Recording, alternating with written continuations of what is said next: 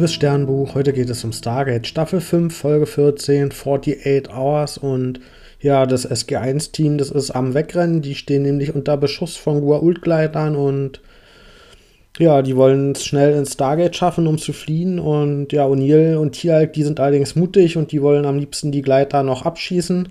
Und da waren sie aber ein bisschen zu mutig, weil dann ein Pyramidenschiff auftaucht, auftaucht und ja, in diesem Pyramidenschiff, da sieht Tialk seinen Erzfeind Tennis drin und das führt natürlich dazu, dass er erst recht nicht fliehen will, sondern ihn abschießen will und ja, das gelingt ihm auch. Allerdings führt es dann dazu, dass in dem gleichen Moment, wo O'Neill und Tialk durchs Sterntor fliehen, dieses große Pyramidenschiff auf das Stargate abstürzt und es damit einreißt und ja, dann kommt SG1 auf der anderen Seite zu ja durch, außer Tieralk, der fehlt. Und ja, der Rest vom SG1-Team, die wollen sofort Tieralk retten und zurück zu diesem Planeten reisen, aber da ist ja das Stargate kaputt, weil das Pyramidenschiff darauf gecrashed ist und deswegen können sie die Verbindung überhaupt gar nicht aufbauen und ja, dann gibt es ein bisschen Aufgabenteilung. Carter, die muss sich um den, oder die hat eine Theorie, wo Tieralk sich noch befinden könnte, nämlich im Musterpuffer von dem Wurmloch. Und sie will dann rausfinden, wie man vielleicht Tieralk davon ja noch irgendwie herstellen kann. Und ihrer Theorie nach hat das Stargate so viel Energie, dass mh, mm, der das ziemlich lange eigentlich sicher sein könnte. Und sobald man mh, mm, ja die Verbindung wieder herstellt, müsste Tieralk dann da wieder ja, rematerialisiert werden können. Und das Dafür brauchen wir aber, dass niemand anders das Stargate von außen anwählt, weil dann wäre quasi das aktuelle Wurmloch ja überschrieben und damit wäre Tieralk nicht mehr zu retten. Und ja, um das zu erreichen, wollen sie das Stargate vergraben. Das haben wir ja schon öfter erlebt und sie vergraben es jetzt nicht wirklich, sondern sie verlegen einfach die Iris ein bisschen nach hinten, sodass die nicht vor, sondern nach dem Wurmloch ja quasi das Sterntor blockiert und das führt dann dazu, dass man das nicht mehr anwählen kann von außen. Und das würde dann auch dazu führen, dass, wenn man die Koordinaten von der Erde wählt, das nächstgelegene Stargate aktiviert wird. Und das wäre in dem Fall das russische Stargate, was ja offenbar noch aktiv ist. Und ja, während Carter an dem Musterpuffer arbeitet, wird Daniel nach Russland geschickt, so als ja, Diplomat. Und der schafft es dann auch, auszuhandeln, dass die aktiven Teams zurückkommen dürfen über das russische Stargate und das klappt dann auch. Und er kontaktiert auch die Tok'ra, um eben von denen irgendwie Informationen zu kriegen, ob die vielleicht eine Idee haben, wie man Tierjagd aus dem Musterpuffer retten kann. Und ja, danach gibt es dann immer mehr Forderungen und irgendwann sagt die russische Seite, dass denen das jetzt langsam mal reicht. Die fühlen sich ausgenutzt von ja, dem US-Team und als Gegenleistung dafür, dass die jetzt noch irgendwie mithelfen, wollen die ein russisches Team im Stargate Center haben, was da dauerhaft eben mitarbeitet und sie wollen auch generell, dass alle Forschungsergebnisse geteilt werden, was ja eh schon das Abkommen immer war und bisher hat aber die US-Seite nicht allzu viel mit denen geteilt und vor allen Dingen das Naquada nicht, was ja eine sehr mächtige Energiequelle ist und der US-Vertreter, der mit Daniel dort verhandelt, der ist auf jeden Fall dagegen.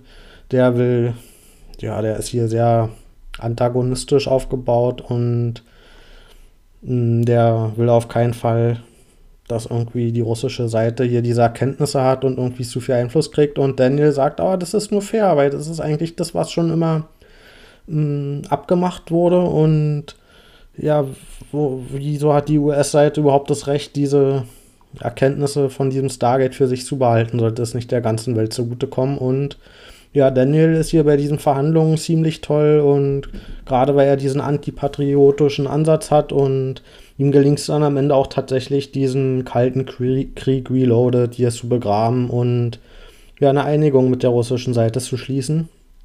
Und ja, während Carter an dem Musterpuffer weiterarbeitet, kommt dann plötzlich Simmons an, dieser John Delancey und der bringt noch einen weiteren Doktor als Hilfe mit und dieser Doktor ist ziemlich überheblich und der sieht sich eigentlich als besser geeignet, weil der offenbar ein absoluter Stargate-Experte ist und während ja, Carter die ganze Zeit ja in Action ist und auf Missionen, hat er sich halt komplett fokussiert auf die wissenschaftliche Seite und deswegen denkt er, dass er viel mehr Ahnung hat und ja, Simmons, ein Arsch, wie er halt immer ist, gibt der dem Stargate-Team noch 48 Stunden Zeit, eine Lösung zu finden, um Tieralk zu retten. Und wenn das dann nicht geschehen ist, dann muss eben das Stargate-Programm weitergehen. Und ja, der setzt hier unter Druck. Und dann gibt es ein paar Gespräche zwischen Carter und diesem neuen Doktor. Und ja, der hat ein paar gerechtfertigte Punkte in den Diskussionen gegen sie. Zum Beispiel, dass sie viel zu oft Befehle befolgt, obwohl eigentlich ihre wissenschaftliche Analyse was anderes aussagt. Und ja, das habe ich ja auch schon öfter mal festgestellt, dass sie oft irgendwie Empfehlungen gibt an O'Neill und er dann aber aus irgendwelchen militärischen oder persönlichen Gründen was komplett anderes macht. Und da hat der Doktor hier einen Punkt. Allerdings hält sich das nicht lange und der wird danach ziemlich doof und der denkt nämlich, dass Tialk eh schon lange tot ist und in diesem Musterpuffer gar niemand so lange gespeichert werden kann und ja, der hat überhaupt erst das Pentagon beraten, diese Frist von 48 Stunden zu machen, weil ja, er das halt als Zeitverschwendung ansieht und zusätzlich kommt dann noch, dass er so mehrere sexistische Sprüche gegen Carter abdrückt, also wo man am Anfang noch denkt, dass er vielleicht eine interessante ja, Figur sein könnte, driftet das dann leider ziemlich schnell ab. O'Neill, der fühlt sich ja, ziemlich nutzlos in der ganzen Sache und auch hilflos, weil ja, der kann halt nicht viel bei diesen wissenschaftlichen Sachen beitragen.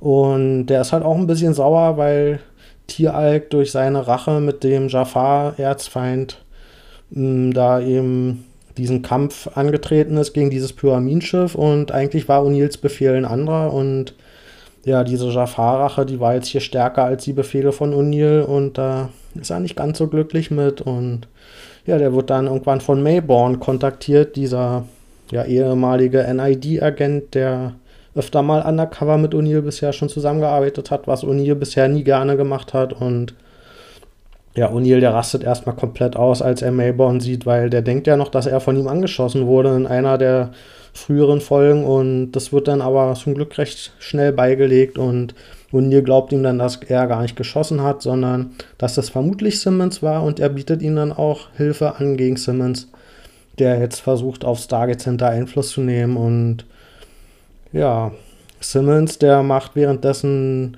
versucht er einen Deal mit Hammond auszumachen, oder es ist eher nicht ein Deal, sondern eine Erpressung.